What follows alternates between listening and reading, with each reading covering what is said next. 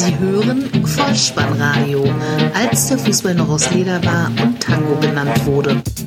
Herzlich willkommen und hallo zum Vollspannradio, der Podcast unter dem Motto, als der Fußball noch aus Leder war und Tango genannt wurde. Mein Name ist Dirk, auf Twitter unter Vollspannradio und SpikeDH unterwegs und ich begrüße euch ganz recht herzlich zur 168. Ausgabe des Vollspannradios, der VSR 142 mit dem Titel Schwatzke, die Nachlese zum Spieltag Nummer 4.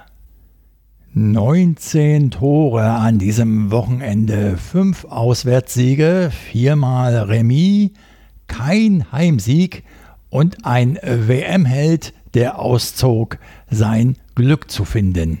Gute Unterhaltung. Die Momente des Spieltages. Eine unfassbare Müdigkeit ereilte mich am Samstag um 15.30 Uhr zum Start der Bundesliga-Konferenz. Und die sollte auch, so viel sei schon verraten, das gesamte Wochenende anhalten. Der Bundesligaspieltag trug nämlich nichts, aber auch rein gar nichts dazu bei, das in irgendeiner Weise zu ändern. Es war eher laue Kost. Vielleicht lag es ja bei mir persönlich daran, dass mir das Aufwärmprogramm am Freitagabend fehlte. Es gab kein Freitagsspiel geht es also hinein am Samstag ins Spitzenspiel unter der Leitung von Felix Brüch, Tabellenzweiter gegen den Spitzenreiter FC Augsburg gegen Leipzig 0 zu 1 zur Halbzeit 0 zu 2 der Endstand. Die bayerischen Schwaben unter Heiko Herrlich ja schon fast gewohnt diszipliniert in der Verteidigung. Die größere spielerische Qualität der Sachsen setzte sich aber letztlich durch. Kurz vor der Halbzeit, 45. Olmo auf der rechten Seite am Strafraum an drei Gegenspielern bis zur Grundlinie vorbei. Dann hebt er die Kugel an den zweiten Pfosten. Dort steht der mit Körpergröße nicht besonders gesegnete 1,70 Meter große Angelino. Körpergröße braucht er nicht, dennoch hält er sein Haupt hin 0 zu 1. Zweiter Spielabschnitt. Dani Olmo macht sich auf für seinen zweiten Assist an diesem Tage. Er spielt den gerade eingewechselten Pausen an. Vielleicht etwas zu hoch, halblinks im Strafraum, doch Pausen direkt mit links in den Winkel, volles Risiko, ein Traumtor. Die Schusshaltung erinnerte mich dabei ein wenig an Marco van Basten bei der Europameisterschaft 1988 in Deutschland. Dort war es natürlich die rechte Seite und eine andere Abschlussposition. 66. Spielminute 0 zu 2. Mit diesem Auswärtsdreier verharrt das Nagelsmann-Team an der Tabellenspitze. Schwarzwaldstadion, der SC Freiburg empfängt den SV Werder Bremen. Das erste von insgesamt vier 1 zu 1 Unentschieden an diesem Bundesligaspieltag. Hier fielen beide Treffer noch vor dem Halbzeitpfiff. Schiedsrichter Dingert aus Gries gab in der 15. Spielminute einen Eckball für das Heimteam. Grifo führte diesen aus, Höhler zog daraufhin ab. Es war viel Gewusel vor Pavlenka. Lienert hält seinen Fuß dazwischen und erzielt die 1 zu 0 Führung für die Hausherren. Die diesen Vorsprung sogar noch ausbauten in der 21. Da erzielt Schmid das vermeintliche 2 zu 0. Nach Einsatz des Video Assistant Referees wurde der Treffer aber zurückgenommen, weil der Vorbereiter Schalloy im Abseits stand. Dann verliert der Torschütze des Führungstreffers den Ball im Spielaufbau. Bittenkurt dringt daraufhin in den 16er ein und wird von Höfler regelwidrig zu Fall gebracht. Es gibt Strafstoß, Füllkrug, 25. Spielminute 1 zu 1. Erster FSV Mainz 05 gegen Bayer Leverkusen 0 zu 1. Das war bereits der Stand nach 45 Minuten. 250 Zuschauer durften anwesend sein, die waren alle zugegen. Herr Dankert aus Rostock, der Referee dieser Begegnung. Auch hier entspringt die Führung einer Standardsituation in Form eines Eckballs, in dem Fall getreten von Bailey, der mit seiner Hereingabe den Kopf von Alario findet. Ein Kopfball, Zentner der Mainzer Keeper noch dran, der Ball allerdings hinter der Linie. Das beweist die Kontrolluhr des Unparteiischen. 0 zu 1. Die Rheinhessen warten weiter auf den ersten Punkt. Leverkusen im vierten Anlauf der erste Sieg, weiterhin ungeschlagen. Die Werkself verteidigte Führung und Spiel insgesamt dann doch souverän. Die offensive Harmlosigkeit der Mainzer dagegen war nicht zu übersehen. Keine Zähler also äh, bisher in der Spielzeit für den ersten FSV. Das kann naturgemäß zu ersten Unmutsäußerungen bei den Zuschauern führen, von denen Uli Potowski als Field Reporter in der Vorberichterstattung, ich glaube, Uli Potowski war es, behauptete, dass er sie leider alle persönlich kennt. Das wage ich mal zu bezweifeln, aber darauf wollte ich gar nicht hinaus, vielmehr auf die Reaktion der Mainzer Akteure nach dem Spiel.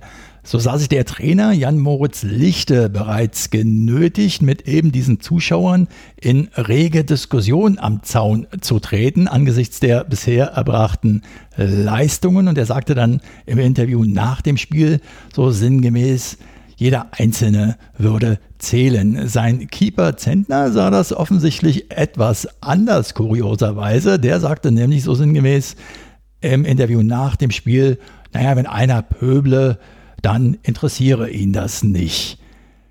Ich finde, das hat noch nicht die Qualität eines Michael Rummenigge von damals und sein legendäres Klempner Telefoninterview. Allerdings angesichts der Tabellensituation durchaus schon bemerkenswert. Auch im nächsten Spiel reichte ein Treffer, um drei Punkte für das Auswärtsteam zu sichern. Die TSG 1899 Hoffenheim traf auf Borussia Dortmund vor 6030 Zuschauern unter der Leitung von Herrn Stegemann aus Niedersachsen. Kassel. Zur Halbzeit noch torlos. Ein spätes Tor in der 76. Spielminute brachte dann die drei Zähler für Schwarz-Gelb. Entscheidend für das Tor des Tages war ein Favre-Doppelwechsel in der 64. Sancho und Brandt gingen vom Platz und auf das Grün kamen Haaland und Reus. Und nach einer Kopfballverlängerung tauchte der Norweger plötzlich frei vor Baumann auf, schloss aber nicht selbst ab, sondern legte quer zum völlig freistehenden Reus, der ins leere Gehäuse schieben konnte. 0 zu 1, 76. Auf meinem ganz persönlichen imaginären Tippzettel geht ja die Begegnung zwischen diesen beiden Teams immer 2 zu 2 aus. Dabei muss mindestens ein Salihovic Elfmeter sein. Diesmal also nach 2012 das erste Mal gewann Dortmund im Kraichgau.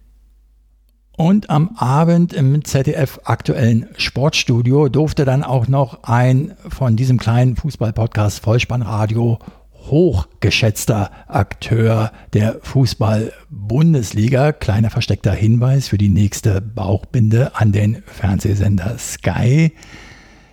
Es durfte Dortmunds Geschäftsführer, ja, wie heißt der nochmal, Aki Schwatzke, mal wieder herumsalbadern und er schwafelte und schwatzte, was das Zeug hält er sprach unter anderem im Zusammenhang mit vermeintlichen Äußerungen der Bundeskanzlerin Angela Merkel zur Wichtigkeit des Fußballs von, Zitat, populistischem Fußballbashing, was da teilweise aus der Bundesregierung gekommen sei, und er fand das nicht zielführend.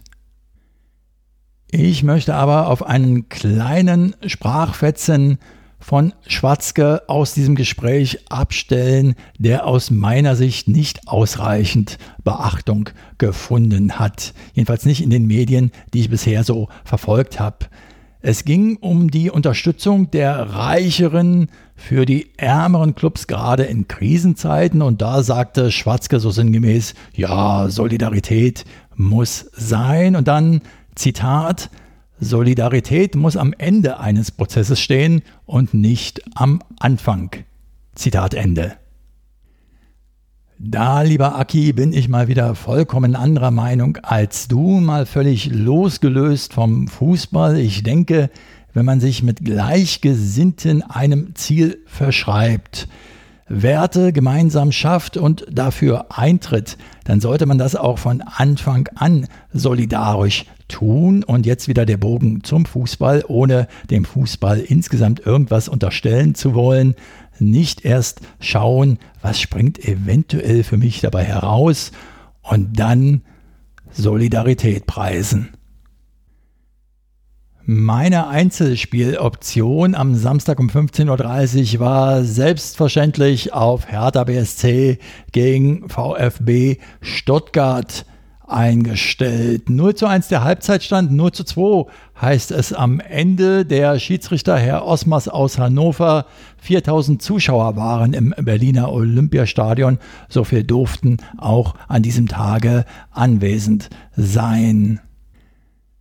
Hertha startete gar nicht so schlecht, zumindest in den ersten fünf Minuten. Ein bisschen muss ich selbst schmunzeln, wenn ich das sage, denn in der achten Minute bereits überrennt Kulibali auf der linken Seite Pekarek, gibt nach innen Kalajdzic mit dem Kopf an den Pfosten. In der neunten Spielminute dann aber schlagen die Stuttgarter zu. Die Davis Freistoß Kämpf ohne dass er irgendwie in Bedrängnis gerät, aus sieben Metern mit dem Kopf 0 zu 1. In der Pressekonferenz nach dem Spiel äußerte Bruno Labbadia sich genau zu dieser Spielsituation und sagte, dass sie dem Team in der Spielvorbereitung genau diese Szene gezeigt hätten, dass sich also ein Stuttgarter den Weg zum Torabschluss irgendwie freiräumen würde. Und selbst im Spiel vor Ausführung des Freistoßes hätten sie noch hereingerufen, es hat alles nichts genutzt, das Tor ist zu einfach gefallen. Zweite Halbzeit, 47. Die Stationen der Schwaben, Didavi, Flanke Kulibali, Kopfball Kalajdzic aus kürzester Distanz tausendprozentige Gelegenheit am Pfosten vorbei. Nochmal Glück gehabt aus Berliner Sicht. In der 68. folgt dann etwas, was ich mit einer großen Portion Wunschdenken mal einen halben Darida nennen möchte. Warum? Weil ich mir eine solche Szene gern mal wieder von Wladimir Darida im Berliner Trikot ansehen möchte. Ausgeführt wurde sie aber diesmal von Castro und der trägt das Stuttgarter Leibchen. Er gewinnt das Leder gegen Sefulk. Eine Situation, die man ja auch bei Darida noch häufig sieht. Dann spielt Castro aber einen Doppelpass mit Kalajdzic und auch noch einen Doppelpass etwas glücklich mit Klimovic und zieht dann aus gut 20 Metern ab 0 zu 2. Damit war der Drops gelutscht. Der VfB gewinnt zum ersten Mal seit 2013 wieder im Berliner Olympiastadion und auf der schon angesprochenen Pressekonferenz nach dem Spiel sprach Labadia noch von einfachen Fehlern hinten und auch die Auswechslungen brachten nicht den gewünschten Effekt. Meine Müdigkeit war immer noch vorhanden und auch Bruno Labbadia wirkte auf der Pressekonferenz unsagbar müde. Der Rekordmeister zu Gast auf der Bielefelder Alm. Arminia Bielefeld gegen den FC Bayern München 0 zu 3 nach 45, 1 zu 4 nach 90 gespielten Minuten unter der Leitung von Schiedsrichter Siebert aus Berlin.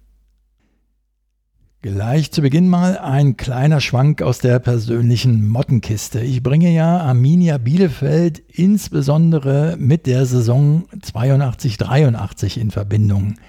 Das hat in erster Linie mit einem Poster aus der Jugendzeitschrift Bravo zu tun, was ich immer noch vor Augen habe. Das zierte damals, ich glaube, die Abschlusstabelle der einzelnen Spielzeiten und in der Saison 82-83 beendete die Arminia die Saison auf Platz 8. Zum Ende des vierten Spieltags im Übrigen haben sie gerade ein 1 zu 1 in Bochum erkämpft und stehen auf Platz 3 der Tabelle. Neben diesem Poster ist mir selbstverständlich Torhüter-Ikone Wolfgang Kneip im legendären Seidensticker-Trikot gut erinnerlich. Ich kenne seine berufliche Vorbildung nicht, aber ich denke, wenn er nicht Profifußballer geworden wäre, hätte er vom Phänotyp her einen passablen Berufsschullehrer zu Beginn der 80er Jahre abgeben können. Zurück in die Gegenwart. Die Bayern gewinnen klar und deutlich mit 4 zu 1 durch zwei Tore von Thomas Müller in der 8. zum 0 zu 1 und in der 51. zum 0 zu 4 eingerahmt durch zwei Treffer von Lewandowski in der 25. zum 0 zu 2 und in der ersten Minute der Nachspielzeit 45 plus 1 also zum zwischenzeitlichen 0 zu 3 Halbzeitstand. Die Neuhaus 11 kommt in der 59. zum verdienten Ehrentreffer. Klos legt für den anlaufenden Doan ab rechts vor dem Strafraum. Erst tunnelt er noch Pavard und dann schließt er links unten flach ab. 1 zu 4 der Endstand. Von wegen auf der Alm, da gibt's Korsünd. 76. Spielminute, Rotsünder, der Bayern-Spieler Tolisso, Notbremse. Was macht man denn nun als Ostwestfale mit einem solch angebrochenen Abend und der Niederlage im Gepäck? Nun ja, der Gesundheitsminister von Nordrhein-Westfalen, Karl-Josef Laumann, hat da vielleicht einen Vorschlag.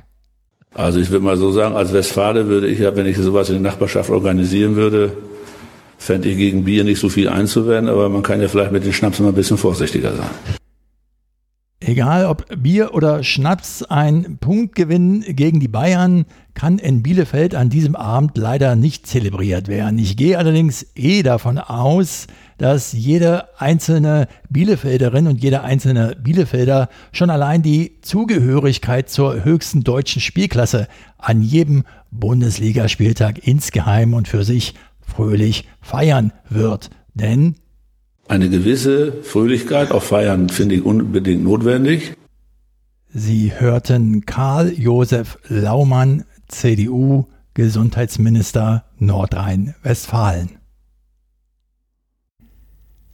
Wenn es ein Vorabendspiel gibt, dann muss es zwingend auch ein Abendspiel geben. Und dies brachte die Teams von Borussia Mönchengladbach und VfL Wolfsburg zusammen. Torlos zur Pause, 1 zu 1 am Ende, 300 Zuschauer, Schiedsrichter Schlager aus Hügelsheim.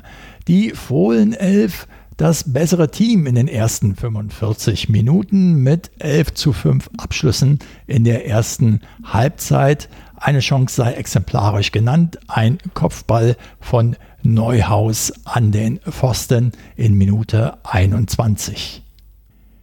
In der zweiten Halbzeit wurden die Wölfe stärker. Brekalo schon kurz nach Wiederanpfiff, 46. mit einer guten Gelegenheit auf die Auswärtsführung. Doch dann gab es erstmal Foul-Elfmeter für Gladbach, 78. 1 zu 0, Torschütze Hofmann. Vorausgegangen war ein Rückpass von Lacroix auf den eigenen Keeper Castells, der zu kurz geriet. Tyram ging dazwischen und konnte im Strafraum vom Keeper nur noch von den Beinen geholt werden. Doch die Mannen aus der Autostadt haben ja einen Wout Weghorst im Team und der sorgt in der 85. freistehend aus 11 Metern nach Vorarbeit von Baku für den 1 zu 1 Ausgleich. Im ersten Sonntagsspiel empfing der erste FC Köln die Eintracht aus Frankfurt. 0 zu 1 der Pausenstand, am Ende 1 zu 1. Schiedsrichter Jablonski aus Bremen, 300 Zuschauer. Die Hessen von Beginn an die tonangebende Mannschaft. Eine Leistungssteigerung seitens des FC führte aber in der zweiten Halbzeit zum verdienten Ausgleich. Zunächst einmal ein Foul-Elfmeter, nachdem sich der Video Assistant Referee eingeschaltet hat. Schiedsrichter Jablonski die Szene nochmal anschaut und letztlich auf den Punkt zeigt. Denn Dost hatte einen Ball zu Kamada weitergeleitet und der war zuerst am Ball, wurde von Borneau abgeräumt und so gab es eben diesen Strafstoß, den Silva in der zweiten Minute der Nachspielzeit 45 plus 2 also zum 0 zu 1 Halbzeitstand verwandelt. Mit Beginn der zweiten 45 Spielminuten hat Kamada die Gelegenheit auf 2 zu 0 zu erhöhen. Stattdessen schafft der FC den Ausgleich in der 52. Spielminute. Ehesi setzt sich da schön durch auf der rechten Seite, flankt dann präzise auf den Elfmeterpunkt und dort steht der aus Berlin gekommene Duda und schließt zum 1 zu 1 Endstand ab. Später im Spiel hatte dann der Kölner Jakobs noch die Gelegenheit, sogar den Siegtreffer für das Geisbock-Team zu erzielen. Eine eher unscheinbare Chance zugegeben, aber weshalb ich sie erwähne, er scheiterte im Liegen gegen Trapp und diese Szene erinnerte mich an Anno Litbarski gegen Bordensky. Der Weltmeister von 1990 war damals erfolgreich und erzielte ein Welttor. Nicht zum ersten Mal erwähnt in diesem Podcast. Die Mannschaften FC Schalke 04 und der erste FC Union Berlin beschließen diesen Spieltag mit einem in der ersten Halbzeit torlosen 1 zu 1 Remis. Der unparteiische Herr Ittrich aus Hamburg 300 Schaulustige in der Arena. Der neue Schalke-Trainer Manuel Baum veränderte sein Team gegenüber dem Leipzig-Spiel auf sechs Positionen. Ein kurzer Anfangsschwung war spürbar, dann aber kamen die Köpenicker besser ins Spiel, immer wieder mit Flanken und Standards gefährlich. So fiel auch das 0 zu 1 in der 55. Zunächst Eckball, der noch abgewehrt werden konnte. Trimmel, der Standardschütze sozusagen, kommt erneut zur Flanke, findet am ersten Pfosten Friedrich, der köpft an Renault vorbei. 0 zu 1. Wir sehen in der 60. noch einen schönen Schuss vom Unioner Lenz. Dann folgt ein Eckball für Königsblau, getreten von Mascarell. Kopfball von Paciencia, der für Ibisevic eingewechselt worden ist. Lute im linken Eck etwas überrascht. 1 zu 1, 69. Spielminute. Feierabend. Somit hat das Vollspannradio die Momente dieses vierten Bundesligaspieltages wieder pflichtbewusst und ja, mit Freude für euch zusammengekehrt. Ich muss ehrlich sagen, es hat mich einige Überwindung gekostet diesmal. So richtig erquickend war es nicht. Ich möchte aber dennoch positiv enden. Daher schaue ich ins Ausland und sehe, dass Mario Götze für seinen neuen Club in der niederländischen Eredivisie für den PSV Eindhoven gegen PEC Zwolle in seinem ersten Spiel nur sage und schreibe neun Minuten benötigt hat, um seinen ersten Treffer zu erzielen. Gegönnt sei es ihm und Lob von höchster Stelle folgt auf dem Fuße. Ja, herzlichen Glückwunsch und natürlich auch Gratulation von meiner Seite. Auch die niederländische Presse feiert den WM-Helden. So spricht beispielsweise die Zeitung De Volkskrant von der Extraklasse des früheren Wunderkinds und schreibt, ein cleverer Götze beweist jetzt schon seinen Wert für PSW. Der Telegraph befindet, Götze habe seine Erwartungen nach dem Wechsel in die höchste niederländische Liga schnell bestätigt bekommen und schreibt, die Eredivisie passt zu ihm. Und das Allgemein Darkblatt schreibt Götze oder beschreibt Götze als einen klugen Spieler und schnellen Denker. Wenn Mario Götze später einmal auf seine Karriere zurückblicken wird, dann wird ihm sein erstes Tor für einen ausländischen äh, Verein also nicht fehlen. Was uns dagegen jetzt noch fehlt, ist die Vorschau auf den kommenden Spieltag. Wieder in Form eines Toto-Tipps. Dabei steht die 1 für Heimsieg, die 0 für Unentschieden und die 2 für Auswärtssieg. Auf geht's. Der Toto-Tipp. Der fünfte Spieltag startet am Freitag um 20.30 Uhr mit der Begegnung VfB Stuttgart gegen den ersten FC Köln 1. Samstag dann der FC Bayern München empfängt Eintracht Frankfurt 1. Der erste FSV Mainz 05 gegen Borussia Mönchengladbach 0. Der erste FC Union Berlin, Gastgeber für den SC Freiburg 0.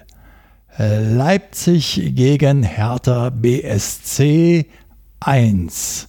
Am Samstag um 18.30 Uhr Revierderby Borussia Dortmund gegen den FC Schalke 04 1. Sonntag dann der VfL Wolfsburg Gastgeber für Arminia Bielefeld 1 und Werder Bremen gegen die TSG 1899 Hoffenheim 1. Bayer Leverkusen am Montag gegen den FC Augsburg 1. Die fußballfremde Abschlussempfehlung kommt dieses Mal musikalisch daher. Save the date, Leute. Am 13.11. wird die australische Band ACDC ihr brandneues Album veröffentlichen mit dem Titel Power Up. Eine erste Single-Auskopplung gibt es bereits, Shot in the Dark. Und Musikalisch weiß man eh, was man zu erwarten hat. Auch textlich bleiben sie sich treu. So heißt es in dieser Single-Auskopplung frei übersetzt. A Shot in the Dark schlägt einen Spaziergang im Park. Nun ja, man kann sie mögen oder nicht. Ich mag sie. Insbesondere beeindruckt mich natürlich, dass sie in fast, soweit es noch möglich ist, originärer Besetzung wieder zusammengekommen sind. Ich bin denen ja nun schon gut 40 Jahre treu. Das hat unter anderem angefangen, als ich so als Zwölfjähriger in äh, Berlin über den Kudamm schlenderte. Da gab es äh, damals so fliegende Händler, wo man Sticker und Aufnäher erwerben konnte. Und das führte im Laufe der Zeit dann dazu, dass ich mit einer äh, Lederjacke vollgepappt eben mit diesen Stickern und Aufnähern von ACDC durch die Stadtlust wandelte. Einer Fußballfankutte nicht unähnlich dieses Teil, das sich heute nicht mehr in meinem Besitz befindet.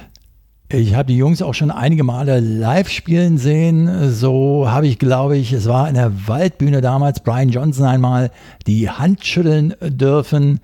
Ich glaube, er wird sich nicht mehr daran erinnern können. Am eindrucksvollsten für mich aber der Auftritt im Juni 2003 in der Berliner Columbia Halle. Eine Art Clubkonzert für mich nochmal besonders gelungen dieser Tag, weil ich morgens noch in London war und am Abend dann eben das Konzert gegenüber dem Flughafen Tempelhof in der kleinen Halle genießen durfte. Das war einer der besten Tage meines Lebens bisher. Mir hat das besonders gut gefallen. Wenn euch dieser Podcast gefallen hat, dann lasst es mich wissen. Ihr findet alle Kontakt- und Unterstützungsmöglichkeiten auf der Website des Vollspannradios bolzenundruppen.potspot.de. Folgt dem Vollspannradio auf Twitter und abonniert diesen Podcast kostenfrei, denn so verpasst ihr keine weitere Episode. Das Wichtigste aber ist, empfehlt das Vollspannradio gerne weiter, denn das hilft ungemein, es noch sichtbarer zu machen. Ich bedanke mich für eure Zeit und Aufmerksamkeit und für euer Vertrauen in diesen Podcast und verabschiede mich mit dem Hinweis für den Fall, dass ihr die Kugel mal wieder selbst im Netz unterbringen wollt. Kopf, Innenseite, Außenriss und Packe. Nein, nur mit dem Vollspann geht er rein. Vielen Dank, bleibt gesund, ciao. Sie hörten Vollspannradio. Vollspannradio. Vollspannradio. Vollspannradio. Vollspannradio.